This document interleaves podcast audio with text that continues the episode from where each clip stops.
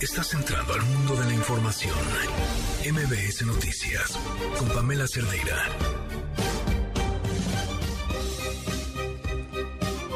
Estaba pensando decirles que les deseaba que se llevaran con sus seres queridos, o más bien que no se llevaran con sus seres queridos como se llevan adentro del PRI, pero luego pensé y les deseo que se lleven como se llevan en Morena, no tampoco. Bueno, les deseo que por lo menos las próximas dos horas la pasemos bien, a pesar de lo que hay. Soy Pamela Cerdera, comenzamos.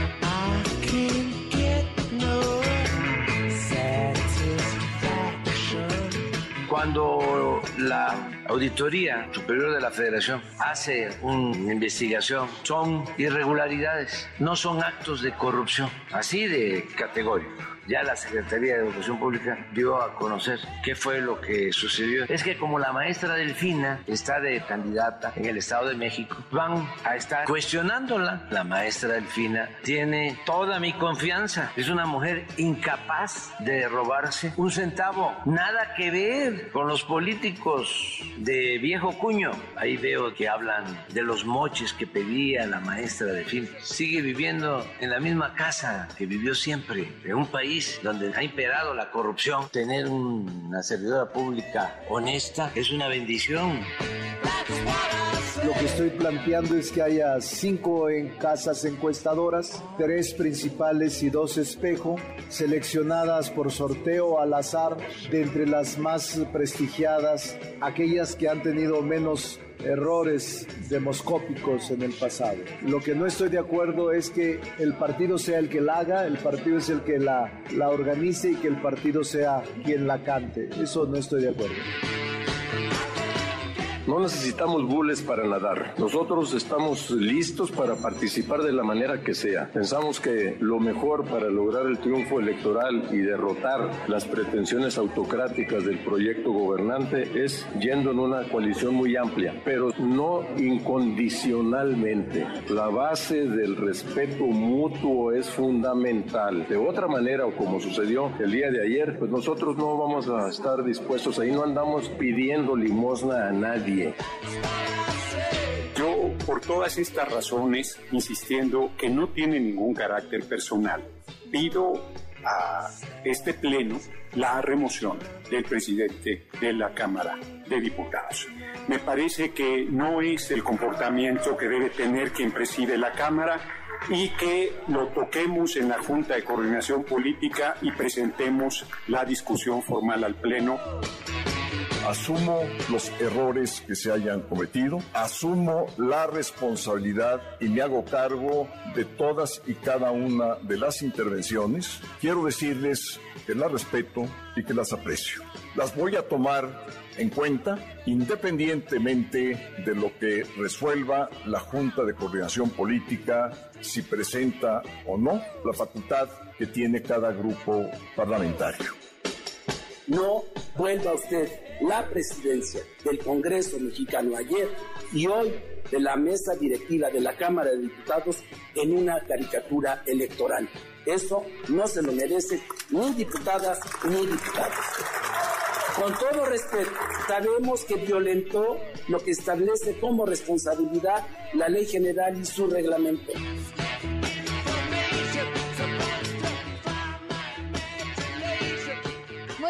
Noches, gracias por acompañarnos. Qué buena canción para arrancar. Luis Ochoa, ¿cómo estás? Buenas noches. Hola, ¿qué tal, Pam? Buenas noches para ti, para el auditorio. Pues hoy andamos muy clasicones con esta selección de hoy que tiene seis, seis de las consideradas mejores canciones del rock de la historia, Pam. Y justamente esto con lo que arrancamos es Satisfaction de los Rolling.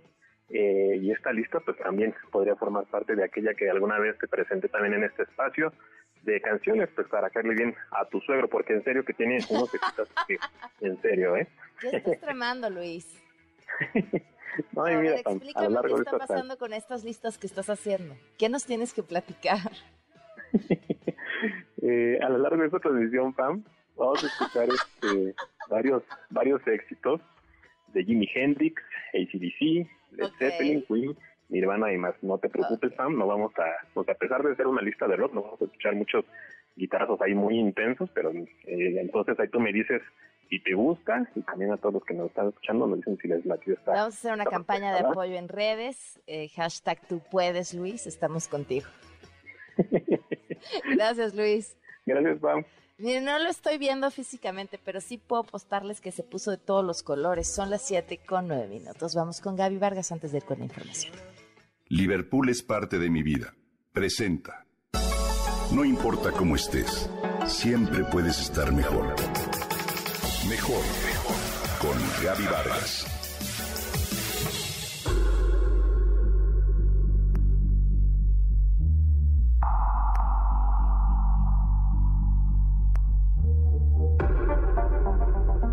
Lo que te voy a comentar parece un tema de ciencia ficción, mas según sus autoras no lo es.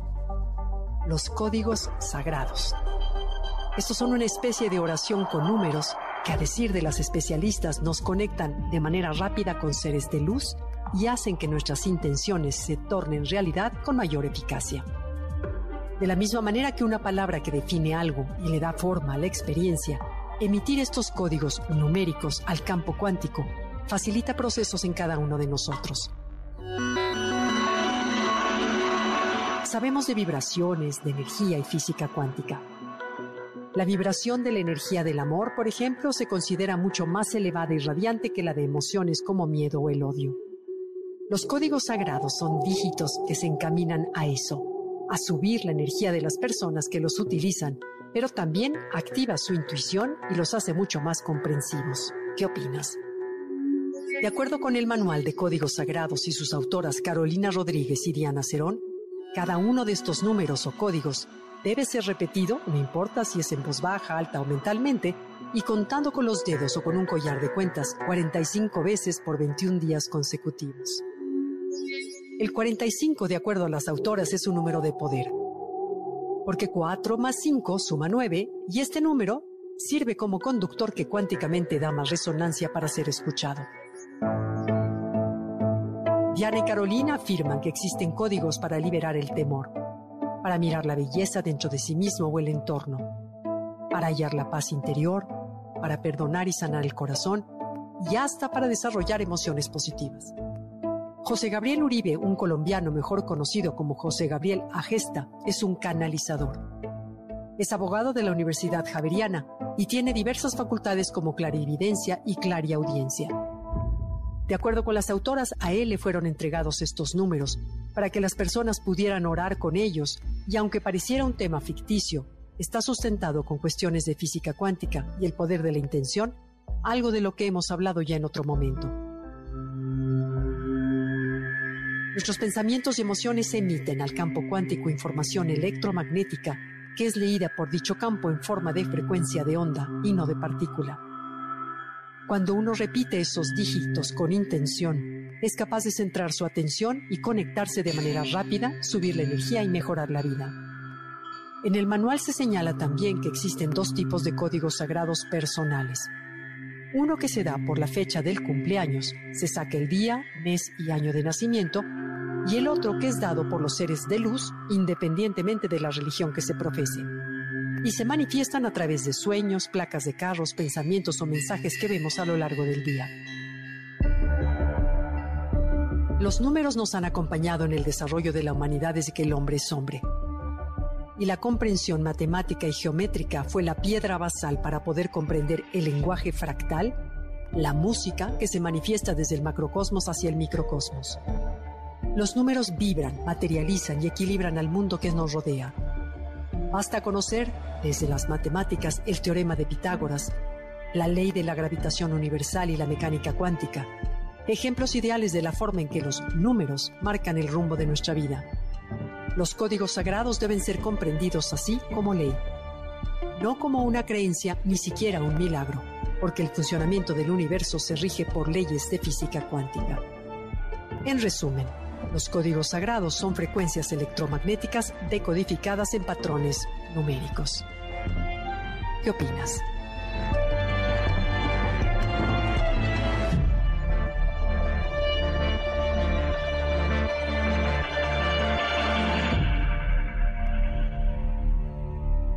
Liverpool es parte de mi vida. Presentó. Mejor, mejor. Con Gaby Vargas. Quédate en MBS Noticias con Pamela Cerdeira. En un momento regresamos.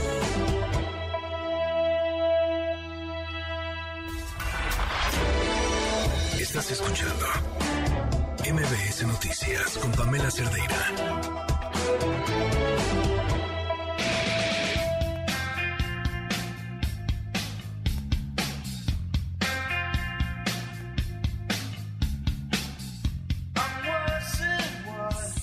Siete de la noche con 18 minutos hoy, autoridades de los tres niveles de gobierno se reunieron para ofrecer una disculpa pública a los familiares de las víctimas del colegio Enrique Repsamen. Esto por lo que ocurrió en el 2017. Adrián Jiménez está en el lugar. Adrián, buenas noches, ¿cómo van?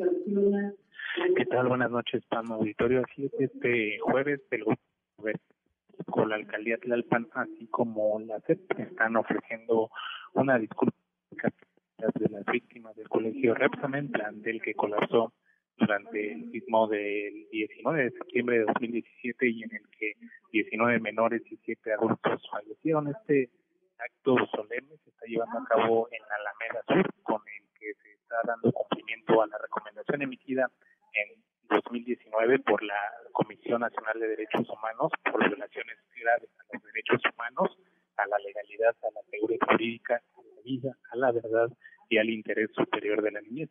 Como parte de esta recomendación también se va a inaugurar el memorial dedicado a las víctimas del Colegio Repsamen. La primera, pues, en ofrecer esta disculpa eh, que, que está establecida en la recomendación de la CNDH fue la alcaldesa de Tlalpan, Alfa González, quien así lo dijo. Vamos a escucharlo. Señoras y señores, no existen palabras suficientes para una disculpa en esta naturaleza. Sin embargo, respetuosamente y con reconocimiento de la responsabilidad, ofrezco una disculpa pública en representación de la alcaldía Tlalpan y en nombre de todo su personal. Eh, Pamela Auditorio comentar que la segunda en emitir la disculpa la NDH fue la titular de la CEP, Leticia Ramírez, quien expresó su disculpas y respeto a los familiares de las víctimas del colegio Résamen y en estos momentos es la jefa de de la voz. Vamos a escuchar parte de lo que está diciendo su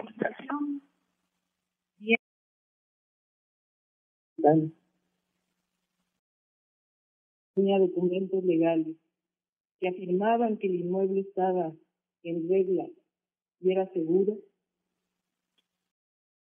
explicar por negligencia, corrupción de las entonces autoridades, por los directores responsables de obra, por el corresponsable de seguridad estructural y por diversas autoridades que se encuentran sancionadas por la Contraloría y esperando que se siga haciendo justicia jefa de las, las, que están haciendo desde el comentar que ya hicieron mucho los Híjole, Adrián. familia de los menores, ¿sí? Se está, se está cortando mucho, no sé si puedas eh, colocarte en, quizá en un lugar que no se corte tanto. Ahí ya no sé si me sí, escuchan mejor. mucho mejor. Eh, te decía Pam que pues está haciendo este recurso y también ya la madre de dijo que no. y están lejos. ¿Sabes Adel? Vamos a enlazarnos en cuanto, en cuanto termine el evento. Creo que además podrás eh, contarnos con más eh, libertad justamente lo que acabe de suceder y, y, con mejor señal. Muchísimas gracias. Buenas noches. Oigan, además, porque justo en el momento en el no te oigo, ya me oyes, se oye perfecto, vuelven a hablar y otra vez. Un juez federal rechazó vincular a proceso a Ramón Sosamontes, ex colaborador de la ex titular de Sedesol, Rosario Robles, quien recordemos fue señalado por la Fiscalía General de la República por el delito de uso individuo de atribuciones, indebido de atribuciones por un supuesto contrato legal por 203 millones de pesos. Por cierto, ya que estamos hablando de Rosario Robles. El día de hoy publicó en Opinión 51 una carta al presidente Andrés Manuel López Obrador, una carta en la que mm, responde sobre lo que mm, el presidente ha comentado esta semana de Cuauhtémoc Cárdenas después de que le preguntaran sobre su participación en este mm, colectivo. Eh, parte así de lo que de lo que comenta Rosario Robles. No hago este artículo pensando en la persecución de la que he sido objeto, de la hazaña, el miedo y la venganza que animaron la decisión de privarme de mi libertad. En esta ocasión, lo escribo a propósito de las descalificaciones que se lanzaron desde tu poderosa tribuna en contra del hombre que en gran medida, yo diría en mucho, fue determinante en tu destino y para que llegaras a la presidencia de la República. Ojalá pudiera decir esto mirándote a los ojos, sé que sería diferente. Y bueno, eh, prácticamente al final es inaceptable tu cuestionamiento a uno de los políticos más respetados en México, en América Latina y el mundo entero. Los que conocemos a Cuauhtémoc Cárdenas sabemos que no seguirá en el México colectivo no por tus razones, sino por las suyas no por lo que dijiste, sino por lo que él creyó que era lo más conveniente. Ahora te desdices bajo el argumento de que no estabas bien informado, pero incluso si él decidiera participar en cualquier movimiento ajeno a tus ideas, no es motivo suficiente para tu ingratitud y dureza. Algunas de las durísimas palabras en esta carta que pueden leer además es de acceso gratuito a través de Opinión 51 que hoy da a conocer eh, pues Rosario Robles, quien, claro, ha sido un personaje que ha estado cerca, muy, muy cerca de ambos. En otros temas, el conductor de la línea 3 del metro, que chocó el pasado 7 de enero, fue vinculado a proceso. Se le exige además una cantidad millonaria para reparar el daño. Juan Carlos Alarcón, te escuchamos. Buenas noches. Me da gusto saludarte, gracias, muy buenas noches. Eh, Pam, el sistema de transporte colectivo Metro solicitó a Carlos Alfredo, operador del tren que chocó en la línea 3, la cantidad de 260 millones de pesos por concepto de reparación del daño. En la continuación de audiencia que se extendió ayer por más de siete horas, el juzgador vinculó a proceso al imputado y le impuso resguardo domiciliario como medida cautelar. Esta será motivo de apelación, aseguró Fabián Hidalgo, representante legal del imputado Carlos Alfredo. Destacó que el metro es la víctima más cara en este hecho que cobró la vida de una estudiante universitaria y que dejó lesionadas a 106 personas, de las cuales la Fiscalía solo reconoce a 18. Vamos a escuchar.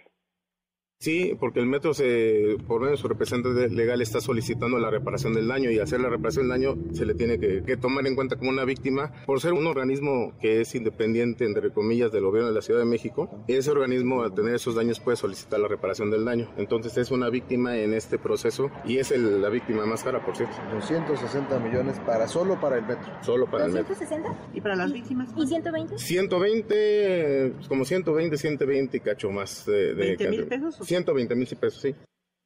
Así es, efectivamente, el sistema de transporte colectivo Metro pidió entre 120 y 120 mil pesos para cubrir la reparación del daño de 18 personas en el accidente, únicas reconocidas por la Fiscalía General de Justicia Capitalina.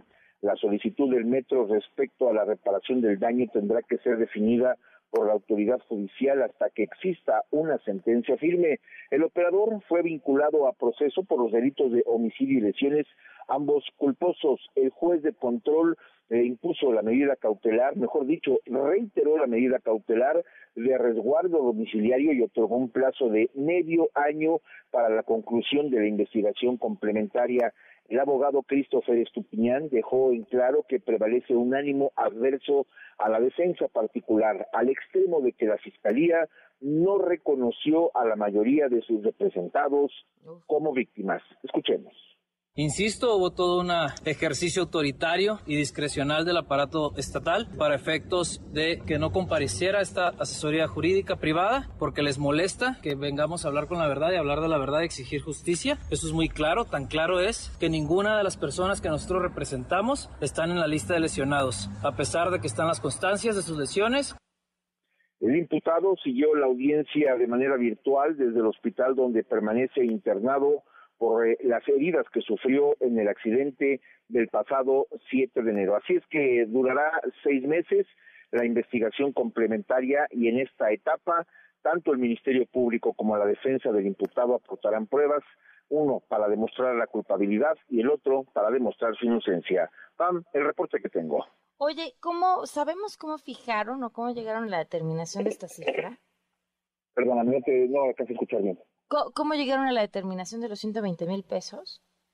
Bueno, son eh, diferentes etapas que se tienen que cubrir. Por ejemplo, la edad, eh, el desarrollo de las actividades profesionales, se calcula también un promedio de vida productiva de la persona y con base en ello se van haciendo algunas mediciones, incluso se consulta la ley federal del trabajo para poder hacer alguna medición en cuanto a números, en cuanto a cifras, en cuanto a salarios, incluso de las personas que en este caso hayan resultado afectadas. Esto en la parte de los eh, de las víctimas mortales, como el caso de Yaretsi, pero en el caso también de los lesionados, la certificación de las eh, autoridades médicas para verificar el tipo de lesión, el tiempo de recuperación, los gastos, los gastos, los costos de los medicamentos, de las intervenciones y con base en todo este cúmulo de información se hace un eh, pues un proyectista precisamente del Poder Judicial, hace estas mediciones y las presenta ante el juez de control, la presenta ante las partes o las mismas partes también hacen sus mediciones, se presentan ante la autoridad judicial y esta es la que debe avalar precisamente pues estos estos eh, números, en este caso el metro es el que mencionaba de los 120, 125 mil pesos para las personas lesionadas. Ok, muchísimas gracias Juan Carlos. Gracias, muy buenas noches. Y justamente hablando de Yaretsi, su padre dijo que la investigación de la fiscalía fue al vapor, sus conclusiones un insulto para la memoria de su hija. Esto fue lo que dijo Claudia Sheinbaum. Y nunca van a escuchar de mí tener un debate con una víctima o con familiares de víctimas. Ellos están en su derecho de demandar esto y la fiscalía pues en la obligación de informarles pues cuáles fueron las investigaciones. Entonces ellos están en, su derecho y nosotros lo que tenemos que hacer es apoyarnos siempre. Bueno, y además pidió apoyo del gobierno federal, más, para investigar el caso del robo de cable del metro. Así lo nombra la Fiscalía en el caso del robo del registro. Y les comento que, porque sería bueno que se dijera, que se les pasara qué quiere decir sabotaje, que lo pudiera decir la Fiscalía, eh, porque viene tipificado en el, en el Código Penal de la ciudad. Y llama la atención, lo pongo como algo que no solo ocurre en México, pues, sino en otros lugares del mundo, como a este, a este mismo delito le llaman igual en otras partes. Ya no tiene que decir la, obviamente ahí la fiscalía, ¿no? ¿Por qué cataloga el delito como sabotaje? Así lo hace en el caso del robo de, de cable. Quédate en MBS Noticias con Pamela Cerdeira. En un momento regresamos. Estás escuchando MBS Noticias con Pamela Cerdeira.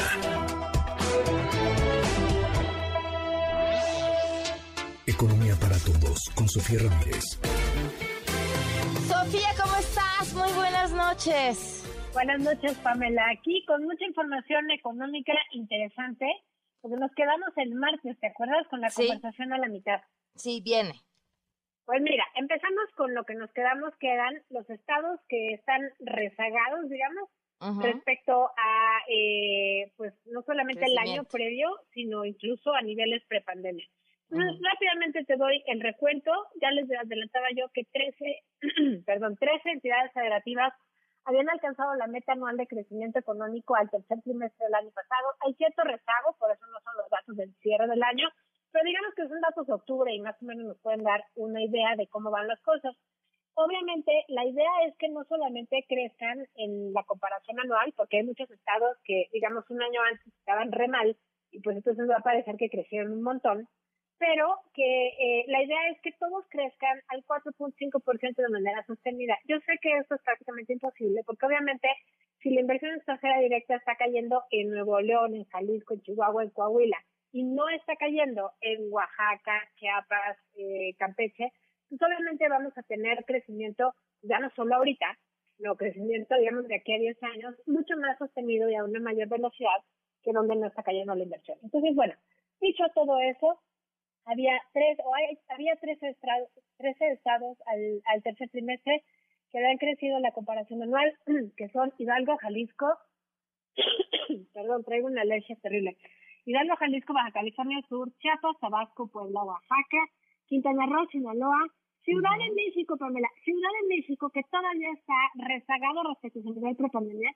tuvo un crecimiento de 5.8 en la comparación anual en el tercer trimestre. Estas son excelentes noticias, insisto, no podemos cantar victoria porque Ciudad de México venía sumamente rezagado, pero también se suman Chihuahua, Morelos, Morelos y Guerrero.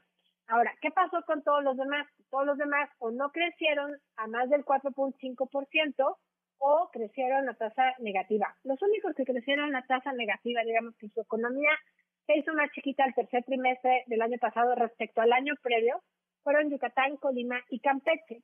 Campeche es un super caso, Pan, porque es el eh, estado que fue petrolero con una cantidad de riqueza que le aportaba a la federación, no necesariamente al estado, porque por las reglas de redistribución de la reta petrolera, pues todo se va a la federación y el pedazo que se redistribuye en los estados tiene criterios poblacionales. Entonces, le toca, digamos, a Ciudad de México, Estado de México, un montón de ese dinero y relativamente poco dinero, digamos, a estados que tal vez fueron donde salieron, como Campeche. Pero Campeche fue durante mucho tiempo el motor de la economía petrolera, hace ya varios años que no es el caso.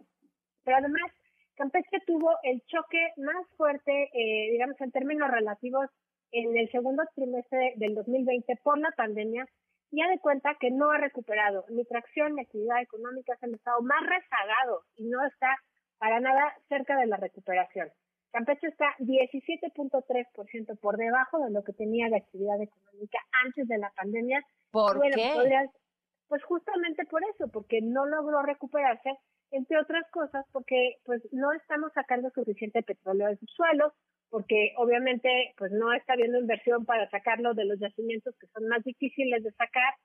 Pues Campeche finalmente su actividad económica tan circunscrita a eh, la extracción petrolera, pues obviamente no tiene diversificación de inversiones, no cuenta con una estrategia alternativa para el crecer y pues se quedó muy por detrás. Pero te decía yo, Ciudad de México y Estado de México prácticamente son el 30% del PIB y ambas entidades federativas todavía están por debajo de su nivel prepandemia. Estado de México 1.1%, ya está casi, digamos, a nivel prepandemia, y Ciudad de México 2.8%. Pero incluso si al cuarto trimestre del año pasado, digamos, al cierre del año pasado, recuperasen su nivel prepandemia, pues eso implica que tienen dos años y tres trimestres de rezago eh, en la actividad económica. O sea, no basta con decir, pues ya, llegué a nivel prepandemia, sino que vas arrastrando ahí eh, un montón de, de pues falta de financiamiento, falta de empleo de buena calidad y demás. Entonces, creo que sí es bien importante que no nos vayamos con la cinta que altas tasas de crecimiento de repente pueden representar pues bollanza para todos, ¿no? Tabasco había sido un, un estado que había tenido crecimiento a doble dígito, digamos, a mediados del año pasado. Ahorita con la medición más reciente, pues Tabasco ya de hecho está eh, ralentizando muchísimo su crecimiento pero pues es por eso, porque tú tienes una refinería que está moviendo la economía local, pero no quiere decir ni que sea una estrategia integrada, ni que sea eh, necesariamente beneficioso pues para la población en general o para la, la, la pues la oferta de trabajo en general, ¿no? Eh, ¿Quiénes, digamos, encabezan la lista del crecimiento económico estatal en los últimos cinco años? Baja California Sur, Quintana Roo, Baja California, Jalisco, Chihuahua y Nuevo León. Son estados que encabezan la lista, pero ojo aquí, están encabezando la lista de un crecimiento económico del 1.5% a 3.4% anual, o sea, muy por debajo, insisto, del 4.5% que tendríamos que estar viendo. Y bueno, pues eso eh, nos deja con el gran pendiente, no solamente de que hay que incrementar la actividad económica, sino hay que hacerlo de una manera que respete, por supuesto, el medio ambiente, que provea suficiente energía eléctrica para que haya producción, inversiones y atracción de esas inversiones extranjeras y también, finalmente, que invierta en capital humano. Y bueno, pues es el día, PAM, que no tenemos una evaluación de cuánto nos pegó la pandemia, ya sin empezar a hablar del tipo de eh, libros de texto que sabemos por la prensa que se van a repartir pues para la capacitación de los trabajos de los maestros y demás, ¿no? Esa era la primera de las preguntas, Pam, pero ya no sé si tengo tiempo de hablar del resto, tú dime. Viene, Sofía. Mira, las remesas, ese es otro tema que me parece súper importante. Estamos por sentado que las remesas pues eh, son una bonita gratitud de nuestros paisanos mexicanos hacia sus familiares, pero la verdad es que lo hemos hablado, no lo son, es un esfuerzo mayúsculo el que hacen los paisanos y las paisanas en Estados Unidos. Hay varias cosas que me gustaría destacar. Punto número uno, son el mejor ejemplo de que en México las mujeres no trabajamos en la misma proporción que los hombres porque no hay las oportunidades suficientes para que el uso del tiempo sea más eficiente. El ejemplo es que la tasa de participación femenina en México es del 45% de las mujeres en edad de trabajar tienen un trabajo remunerado o buscan uno. En Estados Unidos, las mujeres mexicanas, no las mujeres eh, afrodescendientes, no las mujeres eh, caucásicas, no las mujeres, no, las mujeres mexicanas tienen una tasa de participación del 52%. Eso te dice pues, que si bien aún en Estados Unidos hay una brecha salarial enorme, eh, que incluso se, se puede extender hasta el 35-36%, pues realmente al haber más mujeres en edad de trabajar, trabajando y buscando un trabajo que en México, pues lo que te quiere decir es justamente eso, que en México también quisieran estar trabajando y simplemente no están pudiendo trabajar. Otra cosa ya la habíamos medio platicado la vez pasada, tiene mucho que ver con el tipo de cambio. Siempre decimos, ah, sí, claro, el peso fortachón y el gobierno lo está haciendo bien. El gobierno no lo está haciendo bien o lo está haciendo bien, pero lo que importa es la autonomía del Banco de México y que tenemos un tipo, un, un mecanismo cambiario de libre flotación que depende de los mercados internacionales.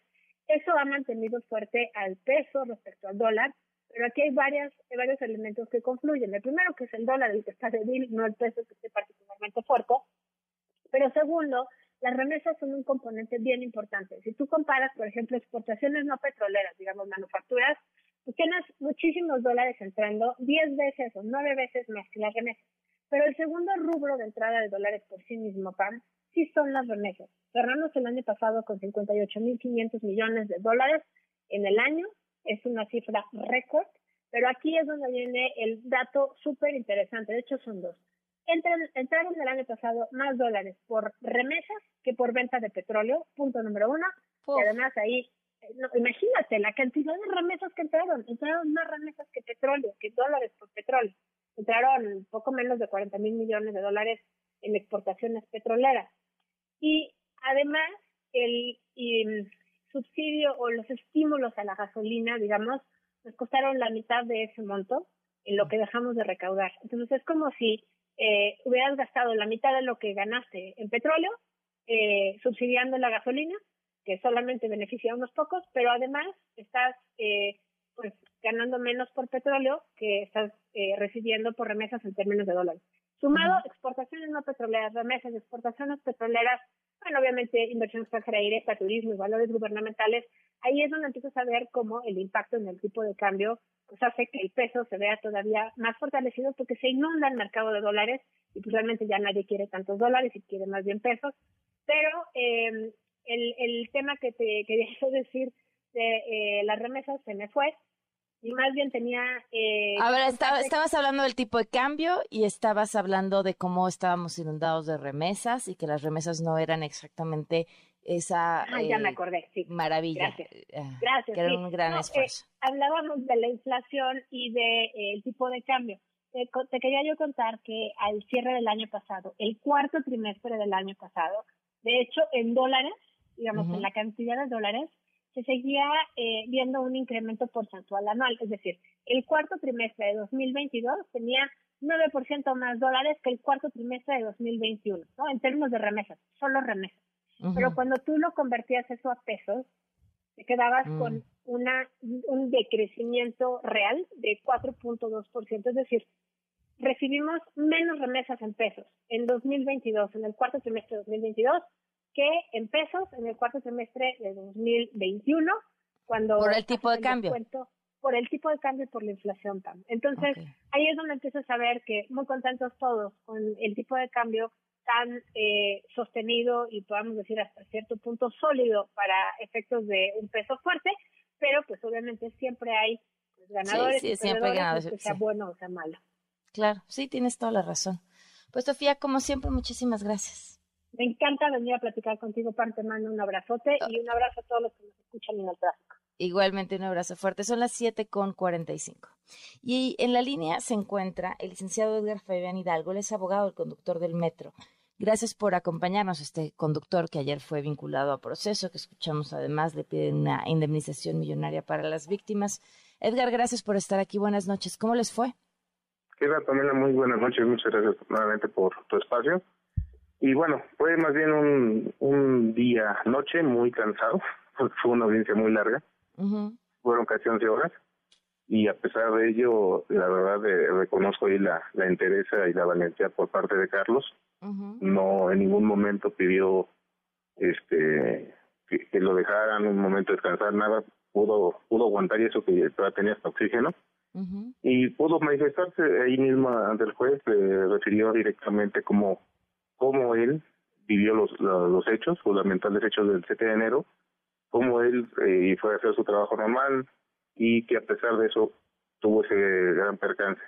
También le hicimos ver ahí al, al juez las cuestiones de manera técnica que se encuentran, de hecho, documentadas en la carpeta de investigación con la que el Ministerio Público solicitó la audiencia inicial eh, eh, para ver la situación jurídica del de, de, de mi defendido y al fin y al cabo se pudo verificar esta situación y, yo lo que te puedo decir es que se vinculó al proceso, era una parte que se tenía contemplada, nosotros tomamos la defensa muy, este, ya muy, mucho después, ya pasada la primera audiencia, y como lo había dicho, lo he dicho desde el principio, esto ha sido muy, muy, muy apresurado, la verdad. Estamos hablando prácticamente de 30 días o menos de días naturales corridos y ya está vinculado al proceso. Entonces ha hecho todo muy, muy progreso pero lo bueno es que el, juez eh, terminó seis meses para la investigación complementaria, lo que nos permite poder aportar las pruebas suficientes para demostrar que por cuestiones de carácter técnico, por cuestiones de afectaciones en las instalaciones y, en el material rodante, pues desafortunadamente es un asunto de una fuerza mayor de algo que supera a, a lo que podía prever mi defendido y se da ese terrible accidente. Eh, habíamos escuchado unas declaraciones de una serie de personas a quienes también estás defendiendo que no habían dejado participar en la audiencia.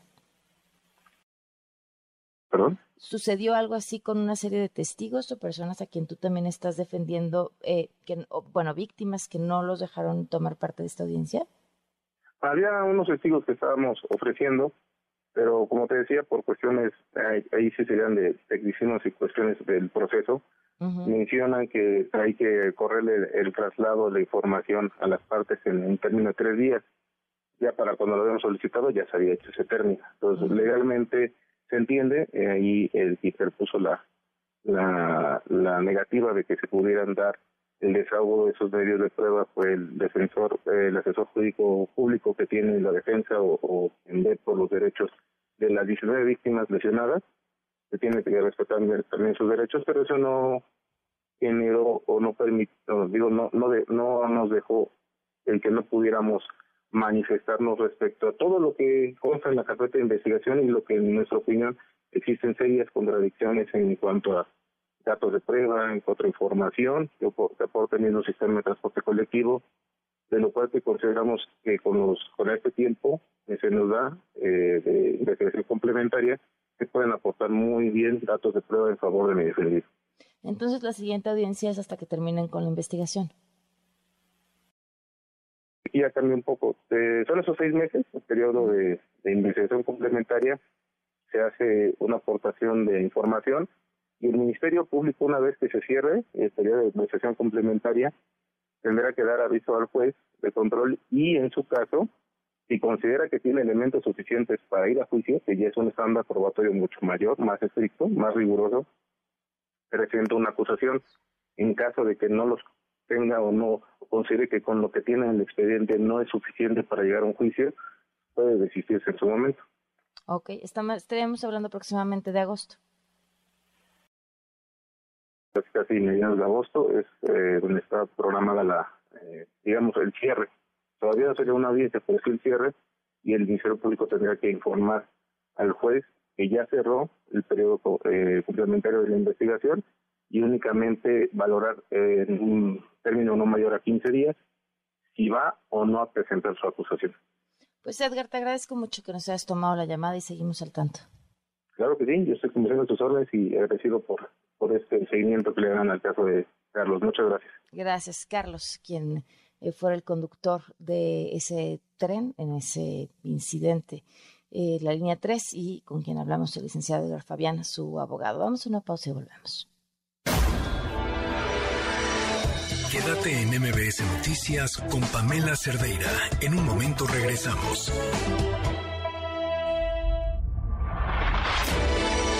Estás escuchando MBS Noticias con Pamela Cerdeira. Último sobre tecnología con José Antonio Pontón. Pontón, quiero saberlo todos los nuevos lanzamientos. ¿Cómo estás? Ahora sí, ahora sí ya tengo, ya puedo decir de manera oficial que pues que se lanzó ahorita en San Francisco. Estamos aquí en San Francisco viendo y conociendo a detalle los nuevos equipos de la coreana Samsung. Lanzaron una, la familia del S23, es decir, los teléfonos de gama alta de este año 2023 que son, eh, la familia viene en tres modelos. Los tres tienen el mismo procesador, que es un Snapdragon este 8 generación 2, digamos, es el más reciente, el más poderoso, pues, ¿no? Eh, los tres tienen ese procesador y los tres tienen eh, una pantalla de 120 Hz. ¿Eso qué quiere decir? Que pues tus eh, aplicaciones, redes sociales, contenidos, textos, etcétera, se ven como muy fluidos, ¿no? No hay como pasos a la hora de tú hacer scroll o deslizar tu dedo hacia arriba o hacia abajo al, no sé, está, al, leer, leer un texto, pues no, hay como esos como steps, como esos como pasos que se ven, sino eh, son es una, una navegación muy fluida. Bueno, vienen, eh, son tres modelos, S23, el S23 Plus y el S23 Ultra. El S23 es, digamos, el chico, mediano y grande. El chico eh, mide 6.1 pulgadas su, su pantalla, digamos que es, digamos que de lo chico pues no es tan chico, ¿no? Este tiene un bastante buen tamaño de pantalla, muy cómodo para usar a una mano. Después está el mediano con 6.6 pulgadas, ya es más medianito, más este grandecita la pantalla. Y por último, el más grande de todos, 6.8 pulgadas, ya es más grandote, una pantalla eh, este pues un poco más inmersiva, en donde tú puedes ver pues, ya la película completa casi casi, ¿no? Sin que estés batallando con una pantalla pequeña. Y el Ultra, digamos el más grande de la familia, lo que incluye es un S Pen. ¿Qué es esto? Es un lápiz óptico, este lapicito en el cual tú puedes estar interactuando con la pantalla, con algunas aplicaciones y ser más preciso en tus movimientos, tomar notas, hacer capturas de pantalla, este, hacer GIFs o etcétera, ¿no? Con este S Pen que viene integrado en el digamos, en el cuerpo, en el armazón del, del teléfono. Eh, también este, el más grande, digamos, de la familia, cuenta con una cámara de 200 megapíxeles. Es una locura. De 200 megapíxeles, esto para tener mejores colores, contraste, resolución y, por supuesto, calidad. En el sentido de que si quieres hacer alguna pues impresión en una fotografía, en un diseño, eh, puedes capturar de esa foto que tomaste de un paisaje y quieres acercarla un poquito más, este, algo más detallado de esa misma foto, un árbol que viste ahí en ese paisaje y quieres imprimir ese árbol, pues sale porque tienes una resolución bastante buena con una cámara de tantos megapíxeles, 200 megapíxeles. Al igual que su zoom, eh, un zoom es un acercamiento hasta de 100 aumentos o 100x. Eso quiere decir que, bueno, pues vas a poder tomar la foto de la luna, ¿no? Y se va a ver bien bonita porque también tiene estabilización una estabilización electrónica óptica digital está muy interesante, la cual pues tú sabes que si al momento de meter zoom en una cámara, cualquier movimiento así milimétrico se mueve muchísimo, digamos, la cámara o el objetivo que tienes. Eh, sin embargo, con esta estabilización puedes tomar la foto de la luna y te sale a todo dar porque la subes ahí a tu Instagram y generes muchos likes, ¿no? Este vienen en cuatro colores, está padre. El nuevo es un verde, blanco, este verde, blanco, eh, negro y moradito, un lavender, es una, un lila ahí. Eh, y ya están disponibles. Obviamente son, son teléfonos de gama alta, son teléfonos costosos.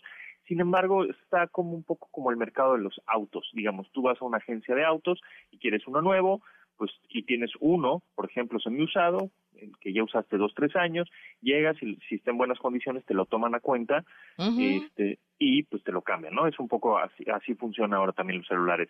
Tienes un teléfono, pues, sí, cuestan alrededor entre los 25 y los 35 mil pesos, pero pues traes uno viejito ya sea de esa misma marca o de otra, y te lo pueden tomar a cuenta, ¿no? Entonces, bueno, sí está interesante. Y por otro lado, lo, yo creo que lo más interesante de todo es decir, bueno, si ya voy a invertir o voy a gastar, como lo quieras ver, en un teléfono con estas características y este y con este precio, ¿qué es lo que me ofrece? Bueno, eh, tú lo que estás realmente pagando, además del hardware, la cámara, el procesador y la pantalla y que todo que está bien bonito, estás pagando realmente el servicio por cuatro años de actualización de software. Es decir, mm. eh, eh, este, este, estos cuatro años te, mínimo te va a durar cuatro años. Y bueno puede que te dure cinco porque tiene cinco años de parches de seguridad ¿Qué significa esto son actualizaciones para que tu teléfono siga digamos vigente y que no tenga estos huecos de vulnerabilidad y en cinco años tu teléfono de 35 mil pesos ya no te va a servir eh, por cinco años. O sea en, por cinco años sí te va te va a funcionar pues no Amo, ame tu respuesta, ok. Exacto, o sea, es un teléfono que, que te va a durar por lo menos cinco años, igual te dura, te puede durar hasta seis o siete, pero digamos que vas a tener la garantía de que en cinco años no vas a tener problema por cuestiones de software, actualizaciones del sistema operativo, este, parches de seguridad, etcétera. Entonces, realmente lo que estás pagando es ¿eh? algo a largo plazo, ¿no? Espectacular. No, es que lo estoy, mientras tú me vas platicando, yo voy viendo el teléfono. sí, está, está, muy bonito, la verdad es que está muy bonito. Eh, ahora, también tú dirás, bueno, ¿cuál es la diferencia entre la generación anterior? Bueno, eh, sí cambia el procesador, cambian un poco las cámaras, por supuesto, eh, y pues que si tú tienes un case o una funda del teléfono anterior y se le quieres poner a esta, pues no le va a quedar.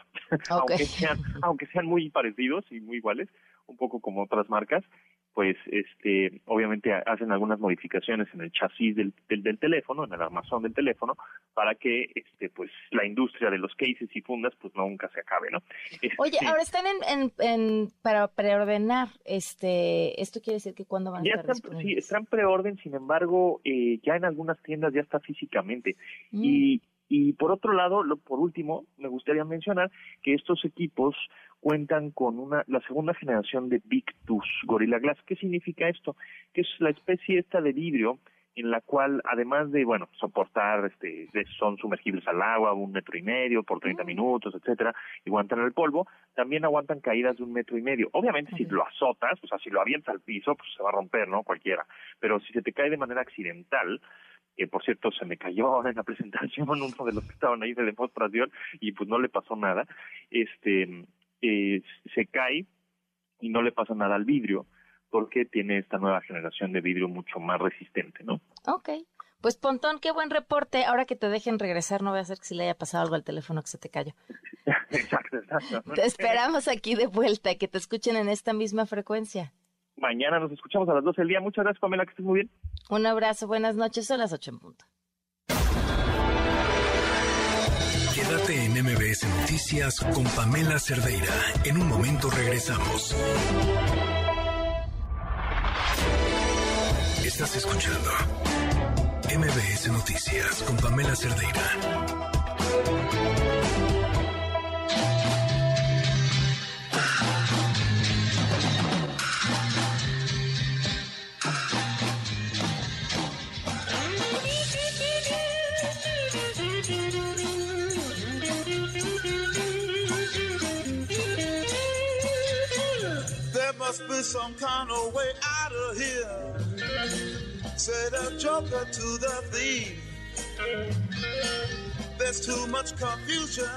Segundo día de las listas, canciones para caerle bien a tu suegro de Luis. Ahí estamos, estamos contigo, Luis.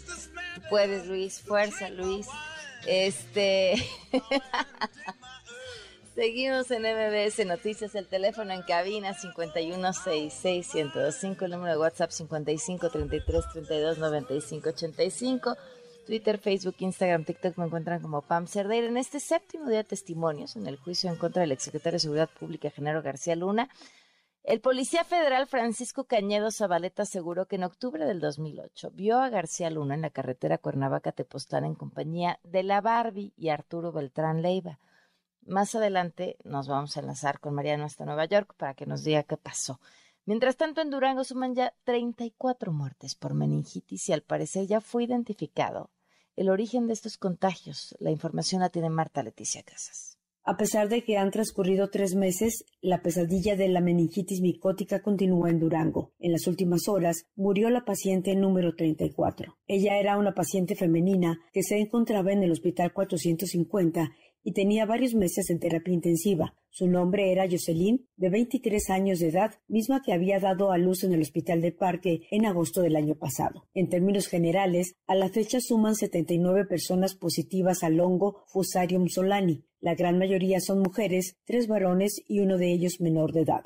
En este momento existen cerca de 14 pacientes que se encuentran hospitalizadas en el Hospital 450. Tres están en terapia intensiva. A la fecha, el 43% de los contagiados murieron, lo que mantiene muy alto el índice de mortalidad. En el tema de la justicia, la fiscal general del Estado, Sonia de la Garza Fragoso, informó que continúan de la mano con la COFEPRIS haciendo algunas investigaciones científicas y por lo pronto se ha determinado el origen del contagio. Así lo dijo. Hemos focalizado en un hospital el mayor número de casos, que son de los 79, son 61 de ese hospital.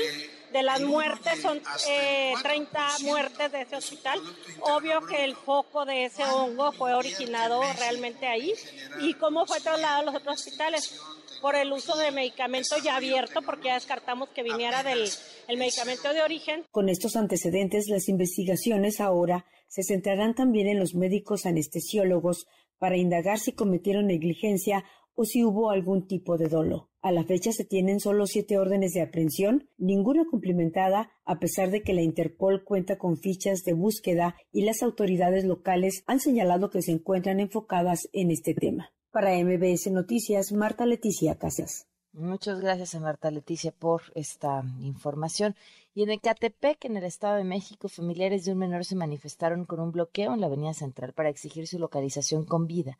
Se trata de Juan Carlos Ramos, de 11 años, salió de su casa para hacer un trabajo a la escuela y no regresó. La protesta se llevó a cabo a la altura del metro, en Metro Ecatepec, dirección a la Ciudad de México. Justamente hoy eh, comentaba que si recuerdan, el año pasado me parece que si algo distinguió a 2022 fue los padres, madres saliendo a las calles a bloquear para exigir justicia.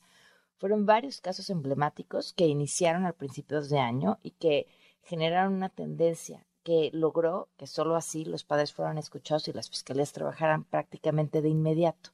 Y se los comento porque llevamos un mes del 2023 y que es este el décimo caso por lo menos que platicamos de bloqueos.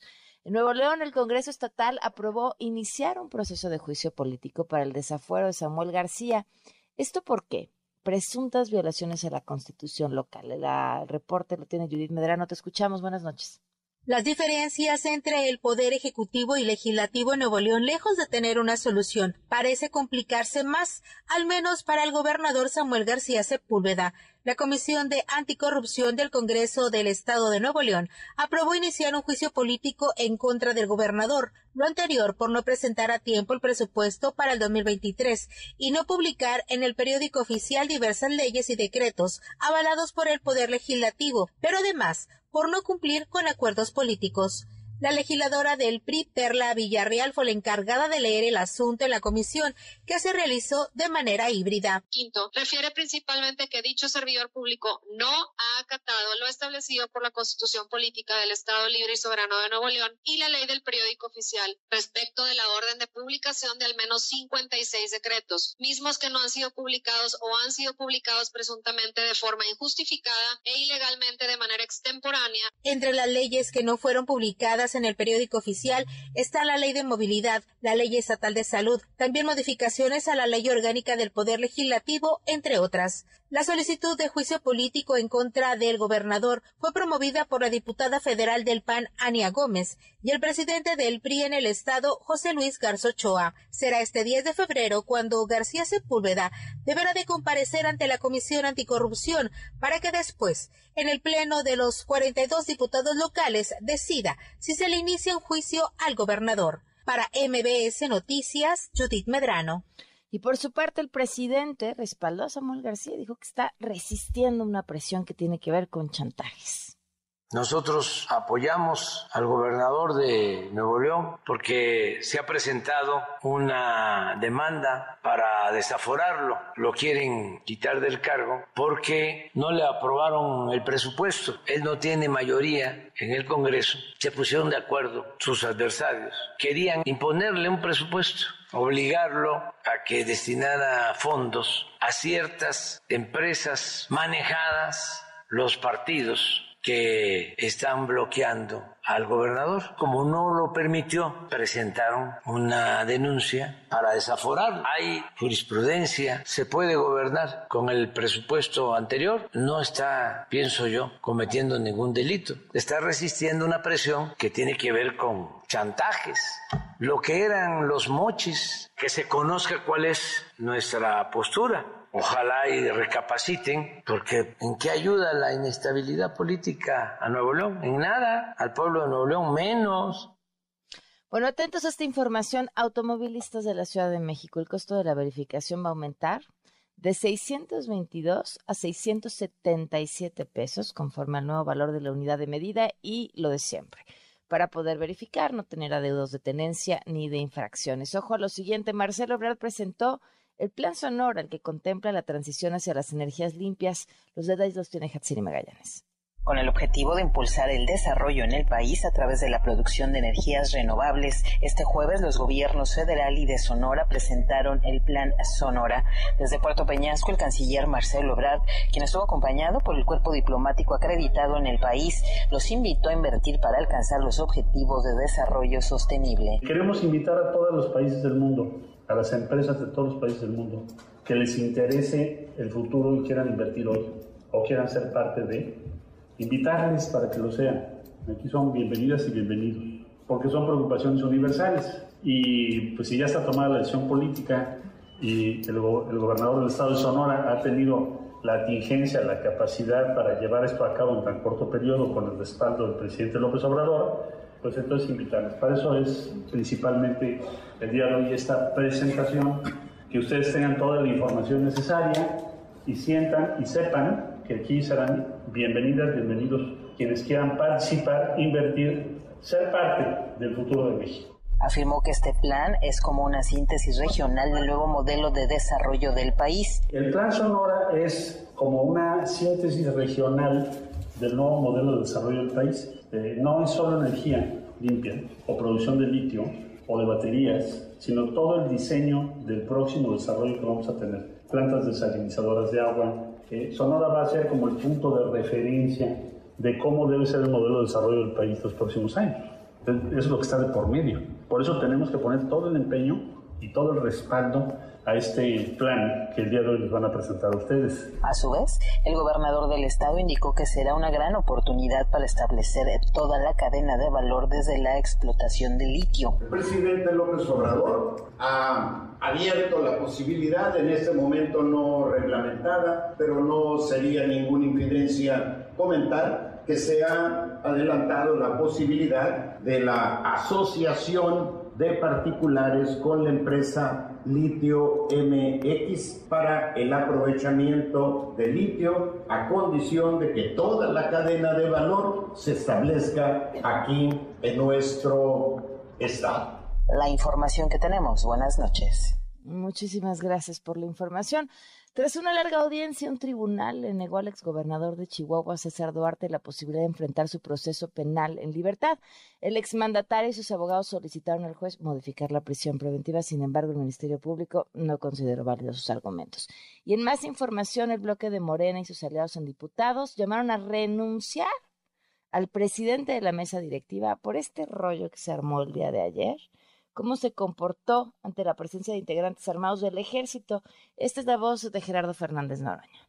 Yo, por todas estas razones, insistiendo que no tiene ningún carácter personal, pido a este Pleno la remoción del presidente de la Cámara de Diputados. Me parece que no es el comportamiento que debe tener quien preside la Cámara y que lo toquemos en la Junta de Coordinación Política y presentemos la discusión formal al Pleno. Bueno, curioso hablando de comportamientos el mismo Noroña, pero esto fue lo que dijo Santiago Cris. Asumo los errores que se hayan cometido, asumo la responsabilidad y me hago cargo de todas y cada una de las intervenciones. Quiero decirles que las respeto y que las aprecio las voy a tomar en cuenta independientemente de lo que resuelva la Junta de Coordinación Política, si presenta o no la facultad que tiene cada grupo parlamentario. Bueno, pues ahí está lo que dijo. Y en tanto, la Secretaría de la Defensa informó que la participación del personal militar en la sesión se ajustó al reglamento y protocolos del lugar, así como la reglamentación castrense. Además, esta intervención fue coordinada con la mesa directiva. Por su parte, esto fue lo que dijo el presidente. Dijo un diputado famoso, Cuadri, porque fue la banda de guerra, miren lo que puso. El ingreso de militares armados en la Cámara de Diputados fue el ensayo del golpe militar que López pretende consumar. Estemos preparados. Politiquería, no tienen argumentos. Va a dar a conocer la Secretaría de Defensa un informe sobre este asunto para que se den cuenta de que es parte de un protocolo que además lo pidió la Cámara. Es que tienen que ir armados. Está en el reglamento. Y este señor Krill ahora sí que se envolvió en la bandera y se convirtió en patriota. Pura politiquería, no es serio eso, pero este ya se pasó, porque es un homenaje a la bandera, ¿no? Ya es un ensayo de golpe de Estado. Bueno, el coordinador de Morena en el Senado, Ricardo Monreal, insistió en su propuesta para que cinco encuestadoras externas al partido sean quienes lleven a cabo el proceso de la encuesta para elegir al candidato presidencial. Lo es que haya cinco en casas encuestadoras, tres principales y dos espejo, seleccionadas por sorteo al azar de entre las más prestigiadas y las de que las aquellas que han tenido menos errores demoscópicos en el pasado. Lo que no estoy de acuerdo es que el partido sea el que la haga, el partido es el que la, la organice y que el partido sea quien la cante. Eso no estoy de acuerdo. Bueno, y por otro lado dijo estar confiado en que la UNAM va a actuar con rectitud en el caso de la ministra Yasmín Esquivel. Que obre con rectitud. Lo único que deseo de la UNAM es que actúe con la verdad y que actúe con ética como es el nombre del comité. Vamos a esperar. ¿Qué está en juego? El prestigio de todos y la verdad. Lo que a mí me interesa es que la verdad aflore. Bueno, fíjense, Morena ya formalizó la iniciativa para perdonar los plagios académicos después de cinco años. Angélica Melín, cuéntanos los diputados federales de Morena formalizaron su polémica iniciativa de reforma con la que prevén perdonar el plagio académico a los cinco años de haberse cometido. Todo esto en el marco del escándalo en que se involucró la ministra de la Suprema Corte, Yasmín Esquivel, identificada como cercana al presidente Andrés Manuel López Obrador, al darse a conocer que su tesis de licenciatura fue plagiada. Los diputados morenistas inscribieron en la Gaceta Parlamentaria ese proyecto y también lo presentaron en la tribuna. La propuesta firmada y defendida por el diputado morenista Alejandro Robles prevé cambiar la ley reglamentaria del artículo quinto de la Constitución en materia de ejercicio de las profesiones en la Ciudad de México, en particular en lo referente al plagio académico. El diputado Robles Gómez señaló que se pide que las facultades de la Dirección General de Profesiones de la Secretaría de Educación Pública y las autoridades académicas de anular el registro de títulos profesionales y revocar la cédula profesional prescriban o queden sin efecto a los cinco años de haber sido emitido el título correspondiente. Señala que el plagio de trabajos de investigación con fines de titulación profesional y obtención de la cédula serán causales de anulación de esos reconocimientos de validez oficial. Afirma que antes de cancelar títulos y cédulas, las autoridades a cargo deberán realizar una investigación exhaustiva para determinar la existencia del plagio, así como respetar el derecho de audiencia de los involucrados. Desde la tribuna de San Lázaro, el congresista salió en defensa de la ministra Esquivel Moza y aunque la llamó ministra plagiaria, afirmó que hay otros plagios famosos como el que se le atribuye al expresidente Enrique Peña Nieto. También reclamó que la ministra Yasmín Esquivel haya sido juzgada y lapidada en medios de comunicación y en redes sociales. Para MBS Noticias, Angélica Melín. De verdad increíble, lo que parece que sean ocurrencias eh, terminen convirtiéndose en eso, iniciativas formalmente. Bueno, son las 8 con 19. Una vuelta al mundo del deporte. El marcador de Rosa Covarrubias en MBS Noticias. Rosy, buenas noches. Hola Rosy. ¿Cómo estás? Buenas noches. Vamos a comenzar hablando de NFL. Ayer platicábamos del retiro de Tom Brady de los emparrillados. Parece que en Nueva Inglaterra tienen otros datos y otros planes porque Robert Kraft, dueño del equipo, señaló que van a hacer todo lo posible para llevar a Brady de vuelta a Nueva Inglaterra para despedirse de la NFL como Patriot y así honrarlo y también agradecerle esos seis títulos de Super Bowls que les dio. Kraft comentó que para hacerlo está abierto a ofrecerle a Tom Brady un contrato por solo un día. Hay que recordar que el histórico mariscal de campo jugó 20 de sus 23 temporadas en la NFL precisamente con los Pats. Nos vamos a la Liga MX porque Atlas y Toluca ayer empataron sin goles en partido pendiente de la jornada 1. Los rojinegros y diablos no han perdido esta temporada, están empatados con puntos, son octavo y noveno respectivamente. Atlas arriba en la tabla precisamente por diferencia de goles y esto fue lo que dijo Nacho Ambriz después del partido. Siempre no ganar genera que el equipo no está bien, genera que pareciera que no se está haciendo un buen trabajo, pero hoy, que, hoy también tengo que entender que tanto Carlos como Sameso no vienen por lesión, que salieron lesionados el partido pasado los dos. Y siguiendo con temas que tienen que ver con la liga, pero está en la femenil, Ushena Kanu recibió pues una emotiva despedida por parte de sus compañeras de Tigres, Ayer se hizo oficial que la atacante nigeriana se convirtió en refuerzo del Racing Louisville, equipo de la National Women's Soccer League de la Unión Americana. Así que las Amazonas despidieron a la jugadora que anotó 22 goles y, bueno, consiguió el título Apertura 2022 de la Liga MX Femenil. Entre abrazos, aplausos y obviamente, bueno, pues esa emotiva despedida. Y siguiendo con la Liga MX femenil, Cruz Azul ha tenido un buen arranque de torneo. La máquina sigue invicta con dos triunfos y dos empates. Este fin de semana van a enfrentar al equipo de Pumas como locales. Las universitarias vienen una dolorosa derrota ante Pachuca en Ciudad Universitaria y la máquina busca continuar con la buena racha ante las de la UNAM. Ana Gabriela Lozada habló sobre el enfrentamiento de esta jornada número 5 y también de la salida y de lo que significa la salida de la nigeriana Ushena Kanu al fútbol estadounidense. Es, es, un orgullo que, que, esté volteando a ver nuestra liga y que esté habiendo ese tipo de movimientos. Y acerca del inicio del torneo, este, creo que ahí vamos, nos hemos estado adaptando bien, eh, creo que hemos tenido resultados buenos. Eh, obviamente como institución y como equipo queremos un poco más, pero afortunadamente pues nos estamos adaptando bien. Jugarlo tal cual se juegan esos partidos, creo que si la gente ha visto eh, un Cruz Azul Pumas últimamente. Creo que es un partido muy ríspido, de, de mucho choque, de mm, los dos lados. Entonces creo que afinando los errores, obviamente equivocarnos mucho menos que el rival o nada, pues solo eso va a salir con esos tres puntos porque es para lo que está este equipo. Y quienes han prendido los focos rojos son pues precisamente el equipo del Paris Saint Germain. ¿Qué pasa ahí? Bueno, pues hay que mencionarlo, Pam.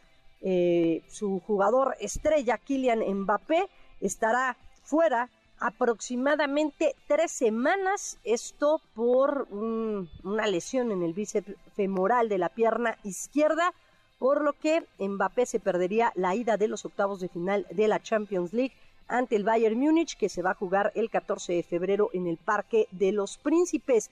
Y vamos a hablar de la Liga Española porque con goles de Marco Asensio y Vinicius Jr., el Real Madrid derrotó 2 por 0 al Valencia. El Madrid continúa como segundo lugar de la liga. Y en la Copa de Italia, la Juventus con anotación de Bremer se instaló en las semifinales donde estará enfrentando al Inter de Milán. Pam, la información deportiva. Gracias, Rosy. Buenas noches. Buenas noches, son las 8.23. Quédate en MBS Noticias con Pamela Cerdeira. En un momento regresamos. Estás escuchando MBS Noticias con Pamela Cerdeira.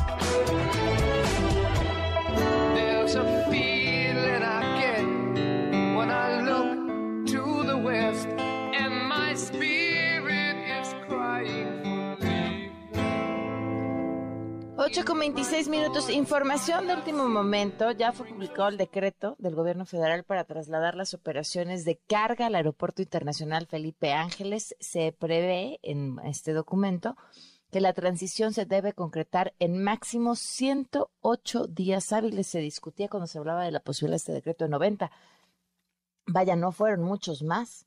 Eh, el analista de aeropuertos y aviación Fernando Gómez Suárez advirtió que de no haber un plan de transición bien armado para los traslados de los transportadores de carga aérea al aeropuerto internacional Felipe Ángeles, no habrá condiciones de seguridad para llevarlo a cabo. Ya estaremos hablando más eh, de, de, este tema, pero bueno, finalmente ya sí o sí fue publicado el decreto en cual está el debate en muchas cosas. Si realmente reduce de manera importante la carga del Aeropuerto Internacional de la Ciudad de México. Eh, si, bueno, pues las condiciones de logística que finalmente implica para toda empresa eh, que quizá reciba también carga de aviones que traigan pasajeros en el mismo lugar y que ahora tengan que mudarse los que tengan solamente de carga al aeropuerto Felipe Ángeles y la intención, pues de que se use el aeropuerto Felipe Ángeles.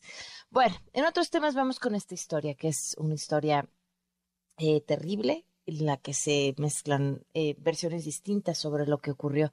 Nos acompaña en la línea Sigfrido Martínez Ayala, padre de Brian Medina. Sigfrido, gracias por acompañarnos. Buenas noches. ¿Cómo estás? Buenas noches. Buenas noches. Gracias por acompañarnos. gracias a usted por eh, escucharme. ¿Qué ¿Cómo se enteraron ustedes de estos hechos? Mire, este, eh, el día 30 de, el día 30 de enero, este, como a las 3 y 20 o 4 de la mañana, se dio una trifulca. Bueno, uno de mis hijos me grita que, que quieren llevar a Braya. Llegaron como en complot, o sea, llegaron como si fuera encapuchados algunos y otros corriendo y patrullas por todos lados. Se ve que ya este, y han hecho bien la coartada, o sea, yo no sé por qué a él le mencionan que era robo de autopartes, pero era la novia, le rompió el vidrio a la novia por una diferencia. Y entonces pues, se, dirigió a su casa y lo, lo siguieron, o no sé cómo se darían cuenta. Ya llegaron, se, se sentó a platicar con su hermano y en eso llegaron a tocarle los policías. Oye, ¿qué estás haciendo? No, pues bájate y cuando lo bajaron lo empezaron a amagar y empezaron a pegar, pero brutalmente, porque yo en, el momento que me gritan y yo salgo, salgo y lo veo tirado en el suelo con como unos 10, 12 policías, y digo, oigan, me lo van a matar, me lo van a matar, déjenlo. Y los policías no, seguían, seguían, seguían más, más fuerte, brutalmente me estaban pegando. Entonces me vi en la, en la, en la de aventarlos y empezarlos a empujar porque este no lo tenían lo tenían peor que un animal. Entonces este ya llegó el momento que pues se los alcancé a quitar tantito y digo corre hijo corre métete a la casa pero no el muchacho ya iba muy mal ya ya ya de la golpiza ya iba muy mal entonces este voy a lo vuelven a amagar y lo vuelven a subir al, al carro y, y ya a mí también me, me, este, me, me, agarran varias policías y ya no me dejan mover y lo suben. Entonces me dice un policía, no, este, espérate, ahorita allá atrás, este, te lo bajamos o vemos qué, qué hacemos, nos arreglamos. Y, ya me quedé quieto porque dije, no, pues ya, este, ahorita se va a arreglar esto. Pero se arrancan, los, ya cuando lo subieron, se arrancan, se paran en, la, en las siguientes, en dos esquinas más de la escuela. Es una escuela, en la dan vuelta y en la siguiente esquina se paran. Pues cuando se paran, le digo, oye, no me lo vas a dar, no, me dice, chinga tu madre, no te vas nada, porque perros, así me dijo. Y entonces lo fui corriendo, pero no nos llevaron a los pedregales, nos llevaron hasta Tecoleapa. Entonces corrí hasta allá. Cuando corro hasta, bueno, ya me regreso y tomo un carro y, voy hasta allá. Y la, veo la patrulla afuera, de, afuera del Ministerio Público, pero veo que, que van y vienen con él. Entonces yo no me quise acercar porque dije, no voy a entorpecer las cosas, mejor voy a tratar de buscar un abogado para que, para que, para, pues para que le diga, porque ahí en la fiscalía no lo atienden a uno. No lo atienden, este llega uno, lo dejan sentado ahí tres, cuatro horas. A, mí, a mí, a mí cuando yo, yo llegué ahí, este, pues tuve que ir a buscar un abogado para, para poder, este, pues ver que la situación de mi hijo. Y luego mandan a traer a mi nuera, y la traen, le quitan el carro, le quitan el carro, ya no se lo dejan ir. Mi nuera les dice, es que, es que yo no quiero nada contra él, yo no quiero nada contra él, yo nada más vine porque usted me, me, dijeron que viniera. La querían hacer firmar el papel de, de, que sí le había robado las autopartes. Y dice, no, yo no voy a firmar nada. No le quisieron dar el carro, se tuvo que ir en taxi porque tiene una niña chiquita y, estaba sola. Este, dice, no, pues yo ahí les dejo el carro y ya me voy porque mi niña está primero que, el carro. Y se fue. Muchas negligencias allí en, en, en o sea, muchas negligencias. Entonces, este, por eso me di a la tarea de, de, a ver si alguien me oía. Ajá. Y, y a, mí, a mi hijo, mi hijo se muere a las 4 y 20 y, y a mí me vienen avisando hasta las 11 de la mañana. Porque había cambios de turno y que no sé qué. Nunca me avisaron. A mí el, el cuerpo me lo vinieron entregando como a las 8 o 9 de la noche. ¿Usted nunca vio cuando lo ingresaron eh, físicamente a la fiscalía? Pues la patrulla estaba enfrente, enfrente de la fiscalía. La patrulla estaba enfrente. Es que yo ya cuando llegué no hay un solo video de todo esto. Me, me, me, me, me llama mucho la atención. caso hasta que traje un abogado y el abogado entró y me dijo, no, están detenidos. Y dije, bueno, pues ahorita entonces para ver, el abogado, pues ayúdeme a sacarlo porque pues, estos Hasta las 11 de la mañana me avisaron que, que él ya no estaba con vida y él perdió la vida a las 4 de la mañana. ¿En dónde estaba usted y cómo le avisaron? ¿Dónde? ¿Cómo le avisaron? contrató un abogado para que entrara a ver la situación. Y él me mandó un mensaje de adentro y me dijo como a las once, diez y media, once, me dijo, se pasaron los policías, hicieron una tontería. ¿Sabía? ¿No? Ya salió y me dijo, me dijo la desafortunada situación que había y la verdad me pegaron muy duro porque era un hijo muy lindo, muy lindo, era una persona muy bella.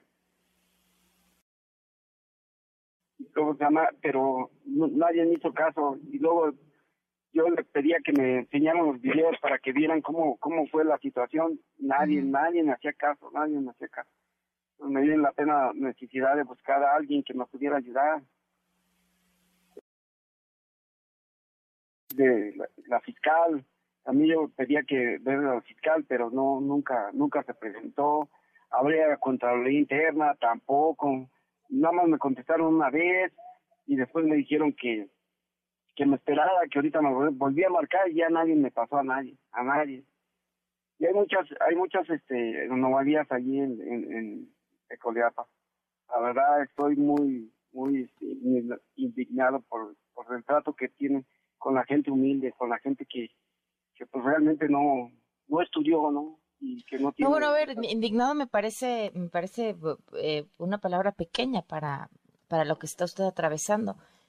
¿Ustedes, alguien de sus familiares, eh, grabaron el momento de la detención, cámaras de la zona, cámaras afuera de la fiscalía? No hay.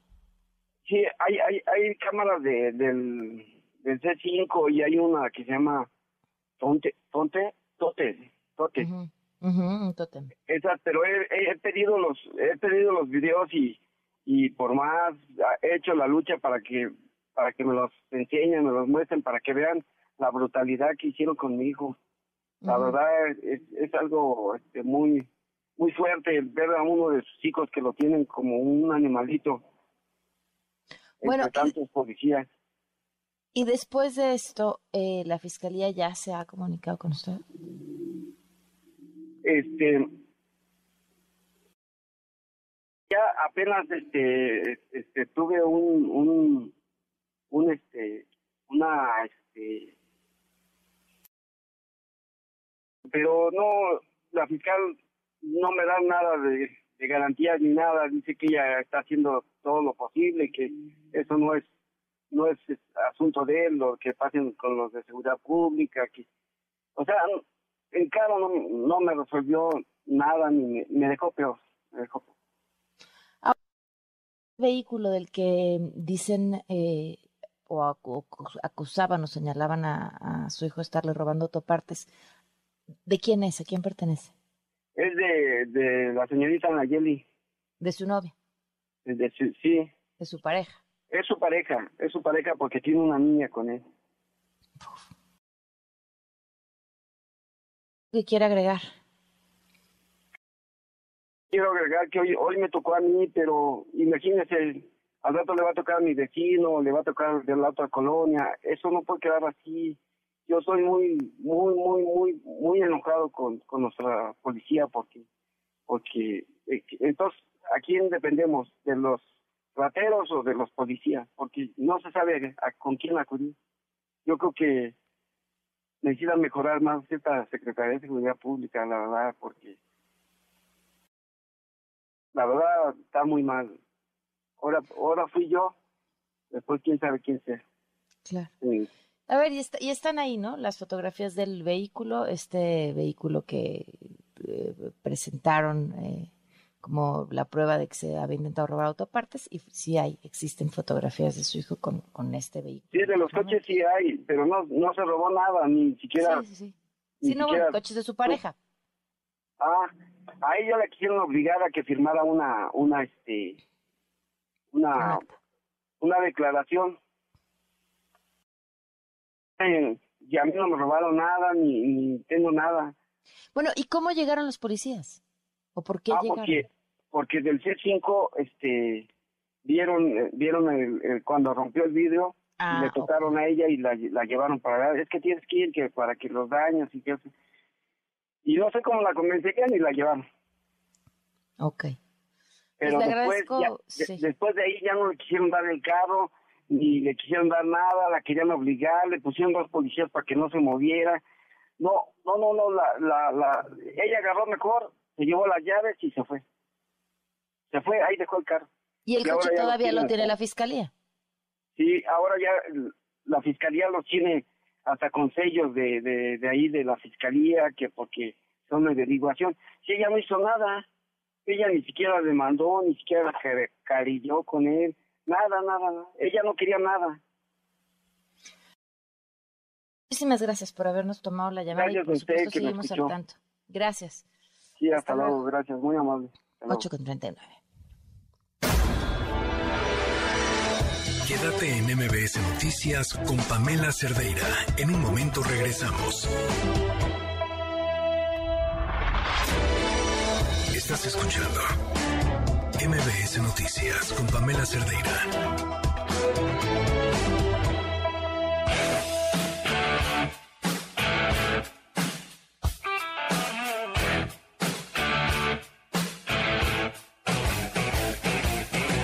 42 minutos. Hablábamos hace unos momentos con Adrián Jiménez. Acaba ya ahora sí de terminar esta um, disculpa pública a los eh, padres, eh, bueno, a, las, a, los familiares, a las víctimas del colegio Repsamen. Te escuchamos, Adrián, buenas noches. ¿Qué tal? Buenas noches, Pamela Auditorio. Así es, tras guardar un minuto de silencio en memoria de los 19 menores y 7 adultos que fallecieron en el colapso del colegio Repsamen, esto durante el sismo del 19 de septiembre de 2017, el gobierno de la Ciudad de México, la FED y la alcaldía Tlalpan ofrecieron una disculpa pública a las familias de las víctimas en la Alameda Sur, en la alcaldía Coyoacán, efectuó este acto solemne donde la jefa de gobierno, Claudia Sheinbaum, señaló que en su momento como delegada y hoy en su encargo le corresponde luchar por la justicia, atender a las víctimas y hacer cumplir la ley de víctimas que establece medidas de reparación del daño y no repetición, entre otras, dijo que acudió para dar cumplimiento a la recomendación emitida en 2019 por la Comisión Nacional de Derechos Humanos por violaciones graves a los derechos humanos, pero también por convicción. Vamos a escuchar sus palabras. Estoy aquí para ofrecer, como representante del Gobierno de la Ciudad de México, una sincera y sentida y profunda disculpa pública a las víctimas y sus familiares por la irreparable pérdida derivada del colapso del Colegio Repsamen durante el sismo del 19 de septiembre de 2017. Y también hacemos entrega de este significativo memorial que ustedes eligieron y diseñaron para recordar, honrar y rendir homenaje a sus familiares y a sus seres queridos. También la titular de la CEP, Leticia Ramírez, ofreció la disculpa y bueno, garantizar la memoria y la no repetición de los hechos pugnará para que en los libros de texto gratuito se incorpore lo ocurrido en el colegio Repsamen. De igual reforma, Alfa González, alcaldesa de Tlalpan, emitió su disculpa. Los padres de los 19 menores fallecidos en voz de la señora Mónica Ortega coincidieron en que están lejos de decir que se ha hecho justicia y que el memorial es para honrar la vida de las 26 víctimas y un primer paso para garantizar la no repetición y recordar que la corrupción tiene consecuencias mortales. Vamos a escuchar. El camino recorrido no ha sido sencillo. Han pasado cinco años, cuatro meses y 19 días desde ese desgarrador momento que cambió nuestras vidas para siempre y donde aún estamos muy lejos de decir que se ha hecho justicia. A pesar de lo complicado que ha resultado, de sufrir la transformación en la esencia de nuestras familias, de todas las trabas y problemas a las que nos hemos enfrentado y de luchar contra muchos obstáculos, el objetivo de esta lucha ha sido la misma desde el día uno, honrar la vida de esas 26 personas. Y como parte de esta recomendación de la CNDH, también se inauguró el memorial dedicado a las víctimas del colegio Repsamen, donde pues las familias pasaron algunos minutos después de este acto. Pamela, auditorio, la información que les tengo. Muchísimas gracias, Adrián. Muy buenas noches. Buenas noches. Son las 8.45. Un análisis preciso del ámbito nacional e internacional. Es Rashabot en MBS Noticias. Ezra, qué gusto escucharte. ¿Cómo estás? Hola, ¿qué tal, Pamela? Buenas noches, eh, buenas noches al auditorio. Pues eh, todo tiene que ver ahora con elecciones, todo tiene que ver con candidaturas, todo está ligado, y lo hemos dicho una y otra vez, a esto que es una pues eh, un proceso de eh, selección prematura de candidatos lanzado por el presidente de la República que parecería más interesado en hacer elecciones que en gobernar. Y en medio de esto, pues eh, resulta claro que eh, esta, esta lucha política ha terminado por convertir al espacio, el espacio público, todo, incluso este tipo de actos con respecto al tema del Repsamen, etcétera, todo tiene que ver con esta idea de qué tanto beneficio político me da o qué tanto daño me causa. Esto no porque no se tenga que hacer o no se tenga que avanzar y tener actos públicos, sino porque y los políticos cuando están en campaña dejan de arriesgar capital político, dejan de, de asumir su papel como aquellos que tienen que resolver problemas para pensar fundamentalmente en qué me beneficia para mi carrera y qué no. Por eso es que eh, muchos, eh, incluso el propio Marcelo Ebrard decía que era muy importante que para junio julio pues se fueran los precandidatos o candidatos, fundamentalmente lanzándole la ficha a la propia Claudia Sheinbaum o a Dan Augusto eventualmente, y él asumiendo que el puesto como tal, que tendría que renunciar a esta a esta, a esta condición de funcionario público. Esto en medio de lo que sabemos está sucediendo. Esto tiene que ver con eh, un circo, un verdadero circo político. Esta no es una sucesión que está ligada a una competencia dentro de un partido. Esto está mm, siendo o es parte de un escenario verdaderamente grotesco. Un escenario en donde en otra época el famoso destape era algo así como una especie de simulación entre distintos funcionarios que hacían su trabajo, daban los golpes bajo la mesa y en función de eso trataban de obtener el beneplácito presidencial. Hoy, en estos tiempos en donde se copia el pasado, pero se mal copia el pasado, copycat dirían algunos, pues lo que están haciendo es abiertamente poner, o lo que hace López Obrador es poner a las corcholatas a golpearse entre sí, a darse con todo, a ver como si fuese algo así como el organizador de una lucha libre sin reglas, a ver quién golpea más fuerte al otro, a ver cómo se deshace del otro y finalmente pues él protegiendo o metiendo la mano por quien quiere de alguna manera que funcione. Algunos siguen teniendo esperanzas, como el propio Ebrard, de que la propia Claudia Sheinbaum se caiga solita. Eso es lo que pues parece Marcelo está tratando o manejando como parte de su eh, opción como tal. Y siguen jugando a un imaginario partidario de encuestas, que si la encuesta eh, está dentro del partido, dice el propio Monreal que sigue hablando de eso, o que si tiene que ser una encuesta eh, externa. Yo creo que se están haciendo, no lo puedo decir aquí al aire, digamos, se están haciendo tontos, para que no utilicemos un término mucho más agresivo. Vamos, aquí hay una sola encuesta que es la que... El elector único. El elector único es un López Obrador que finalmente terminará por decidir quién es, quién quiere que sea y quién quiere evitar o a quién quiere evitar que llegue como tal. Eh, sucede, como tal, en la oposición parecería ser que no entiende absolutamente nada, que no entienden que una demostración de participación ciudadana como la ocurrida en las marchas a favor del INE, del INE pues deberían haberles enseñado que ellos ah, tendrían que haberse convertido en vehículo, no en protagonistas del proceso para elegir candidatos y por supuesto para tratar de ganarle a Moreno. No entienden, PRIPAN fundamentalmente, el PRD por su debilidad misma ha asumido el papel de defensor de sociedad civil, pero PRIPAN no entiende fundamentalmente, bueno, los periodistas, una guerra interna sin ningún tipo de, pues, de defensa con respecto a su proyecto, se montan en la alianza con el PAN y una acción nacional que como cabeza parece que tampoco alcanza a asumir su papel de vehículo de sociedad, de decir, a ver, abrámonos, hablemos de un frente amplio, eh, rompamos la estructura eh, partidaria y es lo que está sucediendo incluso en la elección del Estado de México, en donde entre encuentros y desencuentros, Pamela, de candidatos, de candidata de Alejandra del Moral, que pues de repente tiene o juega apuesta la carta periodista, y en donde pues en las zonas panistas no saben bien a bien de qué se trata, o viceversa, en donde se les dice a los panistas que ellos no se metan en lo que sería la parte del operativo periodista, en una falta de coordinación, en una pues falta de sintonía en cómo se arma una campaña electoral de alianza, pues nunca lo habían hecho, por lo menos en el Estado de México, eh, y esto es en lo que pone este escenario bastante complicado. Por un lado, para una oposición que no alcanza a entender el papel de incorporado, de tener que incorporar a una sociedad civil y de un gobierno que abiertamente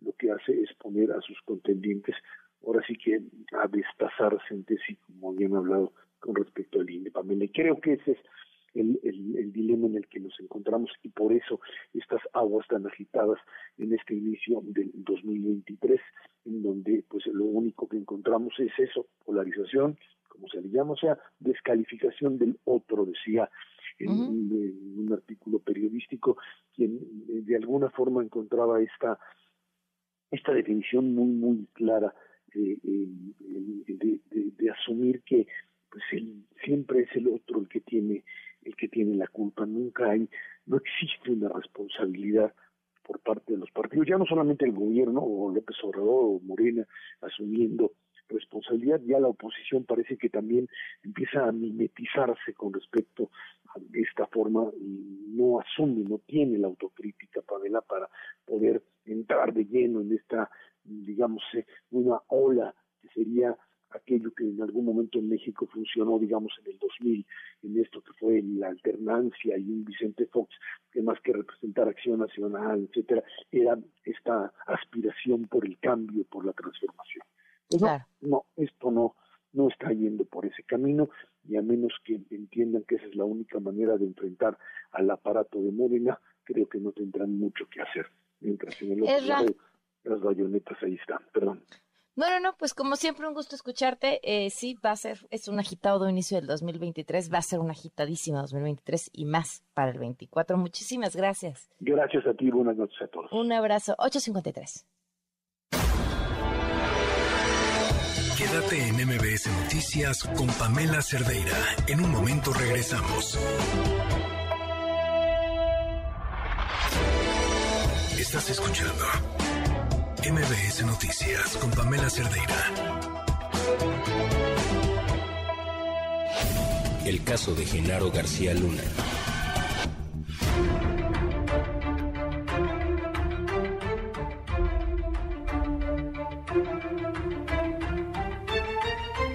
Seguimos en MBS Noticias. ¿Qué ha pasado con el caso de García Luna, Mariano Monroy en la línea? ¿Cómo estás, Mariano? Buenas noches. ¿Qué noches? ¿Cómo estás?